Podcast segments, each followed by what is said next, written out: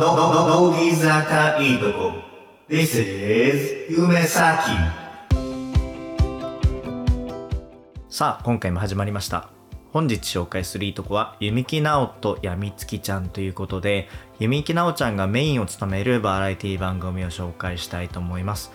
弓木直ちゃんのキャラが癖になる番組なんですけどもそんな番組の中毒性をご紹介していきますちなみにこの番組乃木坂46のいいとこは気づいたら乃木坂を応援して11年そんな僕夢咲が乃木坂のない人生はきっとつまらないというのをテーマに乃木坂のいいとこだけをたくさん紹介する番組ですぜひ最後までお聴きください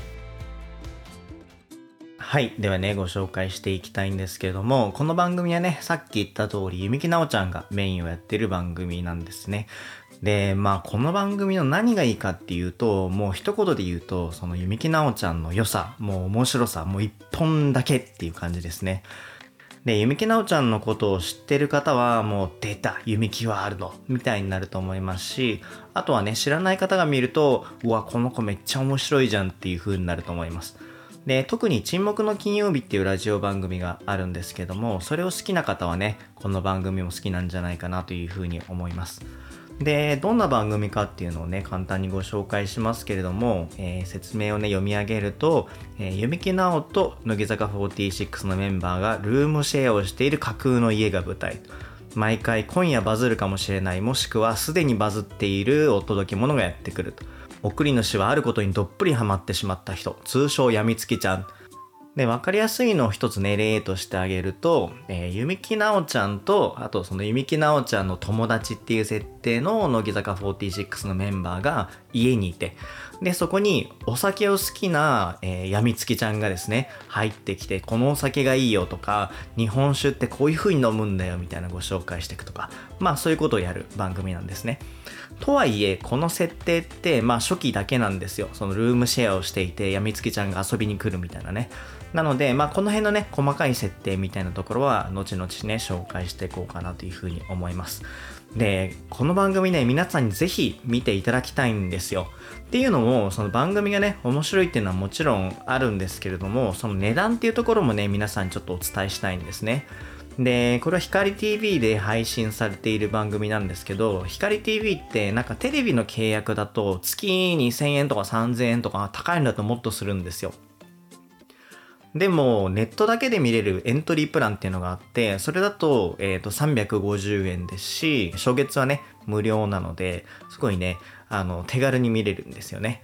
で、今まで紹介してきたサブスクの番組っていうのはね、もちろん見ていただきたいっていう思いでご紹介はしてるんですけど、まあそうは言ってもね、やっぱり高くて見れないっていうね、方もいらっしゃると思うんですよ。やっぱりそれぞれね、月1000円とか、まあ1200円とかね、そのぐらいあるので、で、このね、月350円っていうのは、まあ、乃木坂のメッセージをね、1ヶ月取れるっていう金額なので、まあ、安いかどうかっていうのは、これはね、人それぞれだと思うんですよ。ただ、まあ、サブスクの中では圧倒的に安いと思うので、今までね、サブスク見てこなかったけど、とりあえずお金はないんだけど、1個だけ見ようかなっていう場合は、この光 TV をね、入って、やみつきちゃんを見るっていうのがいいんじゃないかなというふうに思います。ちなみにこの光 TV を入るとですね、やみつきちゃん以外にも、えー、山下美月ちゃんが出てたじゃない方の彼女とか、えー、柿林さやかちゃんが出てたね、取り立てやハニーズとか、他にはね、えー、山崎玲奈ちゃんがこのやみつきちゃんの前にやってたね、え、番組2本とかも見れます。で、このやみつきちゃんはですね、DTV では見れないんですね。で、DTV と光 TV って結構ね、相互に見れるんですよ。光 TV のは DTV で見れるし、DTV のは光 TV で見れるんですけども、で、それって多分どっちもドコモ系列だからあのできてると思うんですけど、なぜかね、このやみつきちゃんだけはあの DTV の方では見れないので、光 TV の方で入っていただく必要があります。で、このね、番組の良さっていうのは、そのね、弓木奈緒ちゃんの面白さっていうところがね、やっぱり一番で、このね、弓木奈緒ちゃんの面白さっていうのがなかなかこのラジオではね、伝えづらい魅力なんですけども、でもあえてこのラジオでそれをね、頑張ってお伝えすると、なんかね、こう突拍子もない独自のね、角度でのこう発言とかね、行動だったりだとか、ね、そういうので結構ね、見てる人びっくりさせるんですけども、まあでもね、そんなゆみきなおちゃんがこの番組のね、軸にやってるわけなんですよ。ね、レギュラーになってるお笑い芸人の方もいないですし、乃木坂のね、ゲストも毎回違うっていうことで、本当にそのゆみきちゃんだけが毎回出てるっていう、そういう番組になっています。でもそれでもね、面白いっていうことはやっぱりね、ゆみきなおちゃん自体の面白さなんだろうなと思います。で、なんでかわかんないんですけど、この言ってることむちゃくちゃだし、なんか文法的にはめちゃくちゃなんだけど、でもすっげえ確かにそれわかるみたいな納得感がね、あることがあって、まあそのね、こうコメント力というか言葉選びっていうのはもう彼女にしかない才能だなと思います。あれは誰にも真似できないですね。でもまあそんなね、えー、めちゃくちゃなこと言うゆみきなおちゃんなんですけども、まあ多分ね、性格の良さから来てるんだと思うんですけど、人をね、不快にするようなものはないので、まあ安心して見てられる番組の一つでもあります。で、こんな回がね、あって面白いよっていうのをご紹介していこうかなと思うんですけども、この番組ってシーズン1とシーズン2に分かれてるんですよ。ね、このシーズンが分かれてる理論っていうのは別にね、公式がそういう風に歌ってるわけじゃなくて、まあ、夢先がね、勝手に売ってるんですよ。なんですけど、まあ、そんなに外れてないんじゃないかなという風に思います。ね、ちなみにこれから、あの、面白い回を紹介していくんですけれども、夢先はですね、実はこの闇月ちゃんをね、全部見たわけではないんですね。まあ、少なくとも半分は見てるんですけれども、あの、ただ全部は見れてないので、もしかするとね、神回を見逃してる可能性もあるので、もしね、このラジオ聴いていただいていて、この回めちゃくちゃ面白いよっていうのがあれば、コメントでいただければなというふうに思います。で、面白い回ということで、まずシーズン1ですね。で、このシーズン1は、その、もともとね、企画の趣旨にあった通り、えー、弓木奈緒ちゃんが自分の家にいて、で、乃木坂のメンバーがね、遊びに来て、で、その弓木奈緒ちゃんとメンバーのところに、えー、闇月ちゃんが遊びに来るっていう感じなんですね。で、この闇月ちゃんっていうのは、そのある、趣味にもうドハマりした人で、で、人によってはもう趣味の世界をね、超えてお仕事として来てる人だったりします。で、そんなシーズン1の中でおすすめなのが、シャープ7ですね。で、アインシュタイン河合ゆずるに教えてもらい、カクテルの世界に挑戦っていう回なんですけれども、この時に出てる乃木坂のメンバーっていうのがですね、まあ4期の大人メンバーということで、田村真由ちゃんが来ています。で、田村真由ちゃんと弓木奈緒ちゃんは確かね、同い年だった気がします。あの、4期生の中でね、最年長の2人だったと思います。で、その企画の内容としては、あの、アインシュタインの河合さんっていう方がいて、まあ、イケメン芸人さんの方で、顔を見たことあるっていう方もね、結構いらっしゃると思うんですけども、その河合さんがおすすめのお酒を出して、で、そのお酒の中でどれが一番好きかっていうのが、えー、弓木奈緒ちゃんと、えー、田村真由ちゃん、それぞれで選んでもらうっていう、そういう企画なんですね。で、この河合さんがおすすめするのは、お酒はお酒でもカクテルをおすすめするんですよ。で、実はですね、これが結構ハードルが高い企画で、で、なんでかっていうと、この番組でね、初めてお酒を飲ませた回、飲ませたっていうと言葉悪いかもしれないんですけど、弓木奈緒ちゃんにお酒を飲んでもらった回があって、で、その時に5、6種類飲んでもらってるんですね。あの、ワインとか日本酒とか、でそういうのを5、6個飲んで、でも実はね、1個もハマんなかったっていう、まあそういう回がね、シャープ2なんですよ。で、シャープ2でね、いきなり番組の趣旨がね、崩壊しちゃってるんですよね。で、なんでかっていうと、この番組は、やみつきちゃんに教わって、で、自分もハマろうっていう番組なんですけども、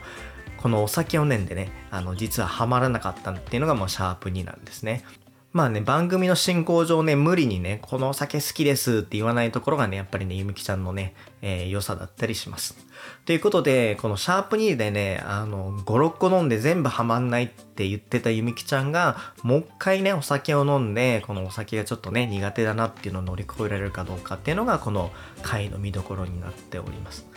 で、一方で、田村真由ちゃんなんですけども、田村真由ちゃんは、お酒は飲んだことはあるんですね。でもまあそんなに普段から飲むわけでもなくてで知識もないっていうことでまあその2人に向けてね河合さんがいろんなことをこう教えながらこのカクテルっていうのはこうこうこういうものでできていてでこういう人も実は飲んでいてみたいな説明をしながら作っていくっていうそんな形で進めていきます。ね、河合さんはどういう立場でやってるかっていうとそのカクテルのねやみつきちゃんとして番組に参加してるんですけども実はこの河合さんっていうのはカクテルがね飲むのが好きっていうやみつきちゃんでもあるんですけどもそのカクテルをね作るっていうやみつきちゃんでもあるんですよ。でこの河合さんがその下積み時代に、えー、バイトで10年ぐらいつったかな？10年ぐらいバーで働いてたっていうことであの作れるんですよ。あのなんて言うんですか？このシャカシャカシャカっていうなんかタンタンブラーじゃないなシェイカーっていうんでしたっけ？あれとか使ってこうね作れるんですよねカクテルを。で世界三大カクテルっていうのがあるらしくてその3種類を弓木奈緒ちゃんと田村真由ちゃんに、え、それぞれ飲んでもらって一番美味しいっていうのを決めてもらうっていう会議ですね。でこの回で見て、え、いただきたいポイントが2個あってまあ1つはリアクションですね。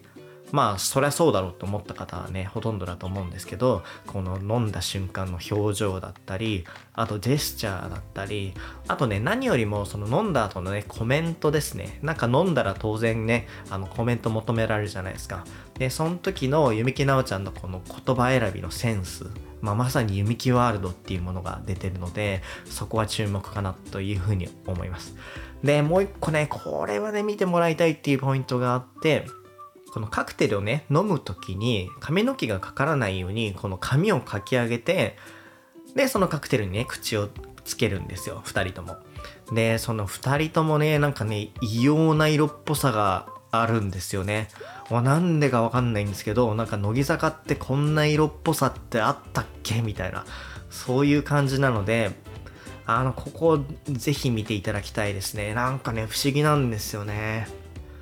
はい。で、今回ね、紹介したのがシーズン1なんですけども、そのシーズン1の中でもね、割と初期の回でした。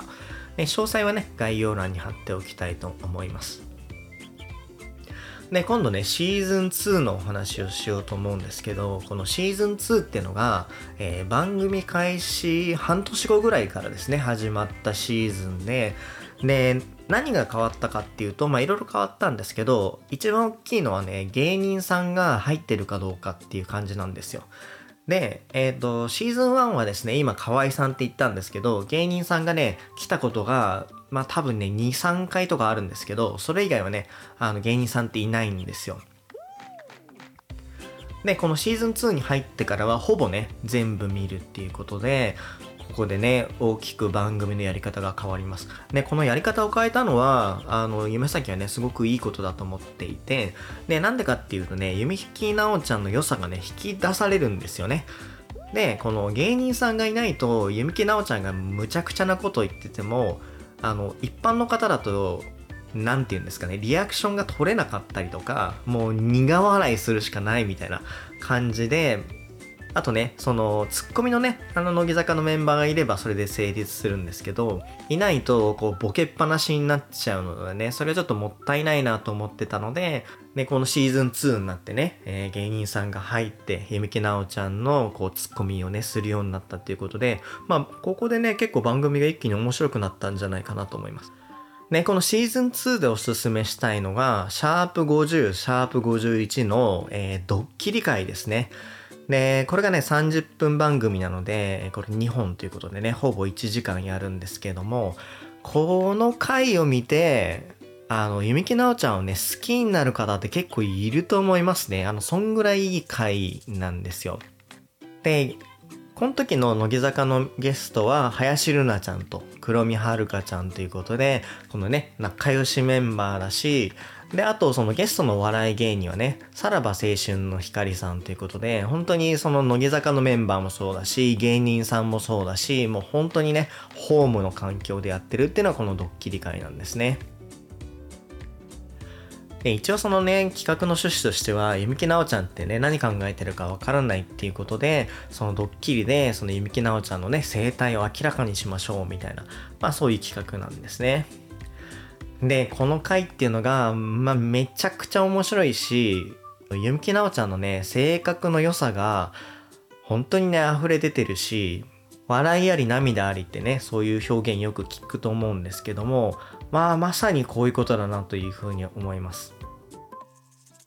で、結構ね、あの、ドッキリをいくつかやっていくんですけども、個人的にこの2つは面白いなっていうのを紹介していこうかなというふうに思います。で、まあ最初はね、差し入れがまずいとか、まあちょっとしたね、プチドッキリから始まるんですけども、この1個目に面白いなと思ったのが、えー、メンバーがお金を貸してほしいって言ったらどうするのかっていうね、そういうリアクションを見るっていうところがあって、で、果たしてそのメンバーがね、貸してって言ってくれたのに対して、ゆみきちゃんが貸すのか、貸さないのか、ね、もしね、貸すならいくら貸すのかっていう感じの、えー、企画なんですね。で、この時にメンバーをね、代表してドッキリをかけに行くのが黒見遥ちゃんなんですね。で、この黒見ちゃんがもう本当にマジで名演技なんですよ。この予想を上を行く名演技で、本当ね、すすぎてね、笑っちゃうぐらいすごいので、そこをね、見ていただきたいですね。まあ、あの、黒見遥ちゃんの演技ももちろんすごいし、その弓木奈緒ちゃんがね、どういう、あの、対応を取るのかっていうのもね、かなり見どころなので、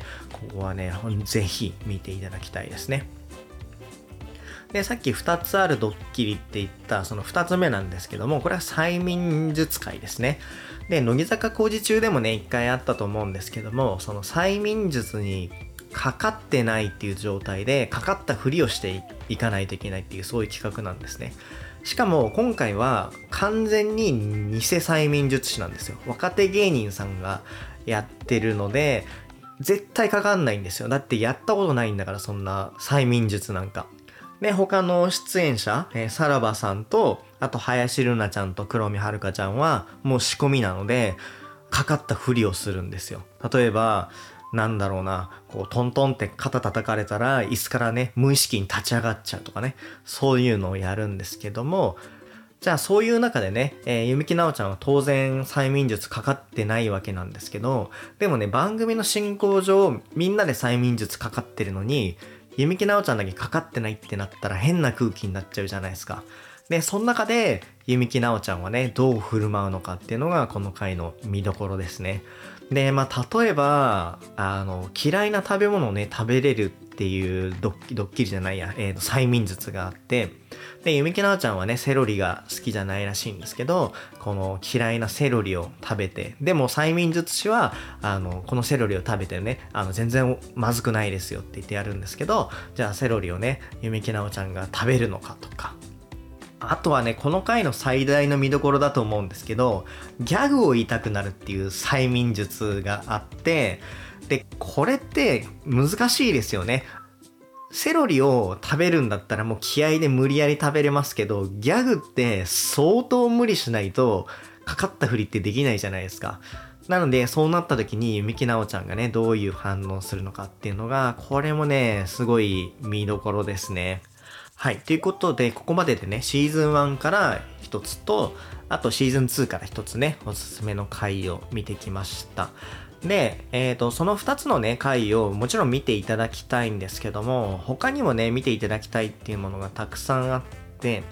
じゃあそれをね、どうやって見つければいいかっていうことで、まあ、アドバイスっていうとちょっと偉そうなんですけど、ちょっとね、あの、こういうアイディアがあるよっていうのを共有すると、まずね、こういうのって、こう連続で見たい方っているじゃないですか。1話から見てて、1、2、3、4、5って見ていく方っていうのはもちろんね、1話から見ていただくのもいいんですけど、ただまあ個人的には最初から見るんだったら、そのシーズン2、その芸人さんが入って、こう一気にね、面白くなったところがあるので、そこから見ていただくのがいいんじゃないかなというふうに思います。で、ちなみにそのシーズン2の1話っていうのがシャープ28なので、まあシャープ28からね、見ていくのがいいんじゃないかなっていうふうに個人的には思います。あとはその個別にね、この回が面白そうだなって言って見ていくパターンのね、方もいらっしゃると思うんですけども、まあそういう方はね、ウィキペディアを見ていただくと、その回の乃木坂のメンバーと、あと芸人のゲストとテーマがあるので、そこからね、興味があるものを選んでいただくのがいいんじゃないかなというふうに思います。で、その番組の趣旨的にはね、こういうテーマがあって、こういうのにハマっていきましょうっていうことなので、まあ面白いテーマがあればね、えー、そっから選ぶのがもちろん一番いいんですけど、ただね、いかんせんそのテーマがマニアックすぎて、あの、イメージ湧かなかったりすると思うんですよ。どういう趣味なんだろうって。で、そういう時は、その乃木坂のね、メンバーから選ぶのがいいんじゃないかなというふうに思います。でちなみにこれに出演してるメンバーは、多分9割ぐらいは4期生なんですね。なので、この4期生で出演してるメンバーの中から自分の好きなね、メンバーがいる回っていうのを見ていただくのがいいんじゃないかなというふうに思います。で、皆さんもね、この回がおすすめだっていうのがあれば、あの、ぜひね、コメント欄にいただければなというふうに思います。で、最後に、なんでこの配信でね、やみつきちゃんを取り上げようと思ったかっていうとですね、実はこの番組が放送終了しちゃうんですね。で、最終回が2022年の12月17ということで、この配信が終わるもう数日後にはね、最終回になっちゃうんですよ。なのでね、その前にちょっと皆さんにね、面白さをね、お伝えできればということで、この収録をやってます。で、この番組がね、なんで終わっちゃうのかっていうのはちょっとわかんないですし、まあもしかするとね、弓木奈緒ちゃんが選抜入りして忙しくなって、で、あとね、ラジオとか他の番組がね、あるからっていうのもあるかもしれないですし、まあちょっとそこはわかんないのと、あとはその後続の番組、これがあるかどうかっていうのもわかんないんですよね。その乃木坂の番組をやるかもわかんないし、まあもしかしたら、その弓木奈緒ちゃんがね、名前を変えて違う番組をやるっていう可能性もあるので、ちょっとね、そこは気になっているところですね。で、この番組って、えー、今までね、1年半やってきたんですよ。なので、まあこれをね、あの終わらせちゃうのはすごい残念だなっていうふうに思いますし、あと、もっと言うとですね、山崎玲奈ちゃんが同じこの時間、光 TV の同じ時間の枠を含めると、2年半やってきてるんですよね。なので、その2年半のね、歴史が途絶えてしまうのはすごく悲しいので、まあ、どんな形であれね、弓木奈緒ちゃんの番組であったりだとか、あとはね、乃木坂の番組が続いてくれたら嬉しいなぁなんて思ってます。以上、本日紹介したいいとこは、弓木奈緒とやみつきちゃんでした。エンディングです。今回の配信からちょっとね、新しいことを始めようと思っていて、それが何かっていうと、ちょっとリスナーさんからね、コメントをいただこうかなというふうに思ってるんですよ。で、最近おかげさまでね、すごくリスナーの方が増えてき、えー、ていただいていて、で、特にね、ポッドキャストでかなり増えてるんですよ。あの、もちろんね、YouTube でも聞いてる方増えてるんですけども、でもそれ以上にね、ポッドキャストで聞いていただいてる方が増えていて、まあなのでそういうリスナーの方からねちょっとコメントをもらったらこう盛り上がるんじゃないかということでちょっとねやっていきたいかなと思ってます。で具体的に何やるかっていうとね2つちょっと今考えてるんですけど1つはまあ分かりやすい方で言うと Twitter ですね。ハッシュタグをつけようと思っていてでそれが何かっていうと「ハッシュタグ乃木坂いいとこ」ですね。乃木坂は漢字いいとこはカタカナ。でハッシュタグを作ってこれでちょっとね、リスナーの方に盛り上げていこうかなというふうに思います。で、これはコメントでもいいですし、感想でもいいですし、まあ特に何でもいいですね。で、このハッシュタグに関しては別に番組でね、取り上げてほしくないっていう方もいらっしゃると思うので、特にね、番組では取り上げずに、Twitter でね、ちょっといいねしに行こうかなというふうに思います。で、もう一個考えてるのがお便りですね。で、ちょっと Google フォームを作ったので、そちらにね、お便りをちょっと送っていただいたら嬉しいななんて思っています。で、そのお便りの内容としては、ラジオネームと、あとコメントですね、書いていただければなというふうに思います。で、まあ、ラジオネームはね、自分で作ったものがあれば書いていただいてもいいですし、あとね、匿名がいいっていう方はね、匿名って書いていただいて送っていただければなというふうに思います。で、そのお便りも、番組の中でね、取り上げてほしいっていう方もいれば、まあ、夢先だけがね、見てほしいっていうものもあると思いますので、そこは、あの、区別できるような項目を作りました。なので、この2つね、えー、ハッシュタグ、乃木坂いいとこ、乃木坂は漢字、いいとこはカタカナ。あと、この Google フォームへのね、お便りお待ちしております。もうコメントの内容はね、本当に何でもいいです。あの、あーでもね、いいですし、いいでもうーでもいいので、あの、本当にちょっとでもね、いただけると力になるので、送っていただけると本当にありがたいです。でなおね、えー、YouTube に関しては今まで通りあのコメントいただければ全部あの見ていますので、引き続きコメントをお待ちしております。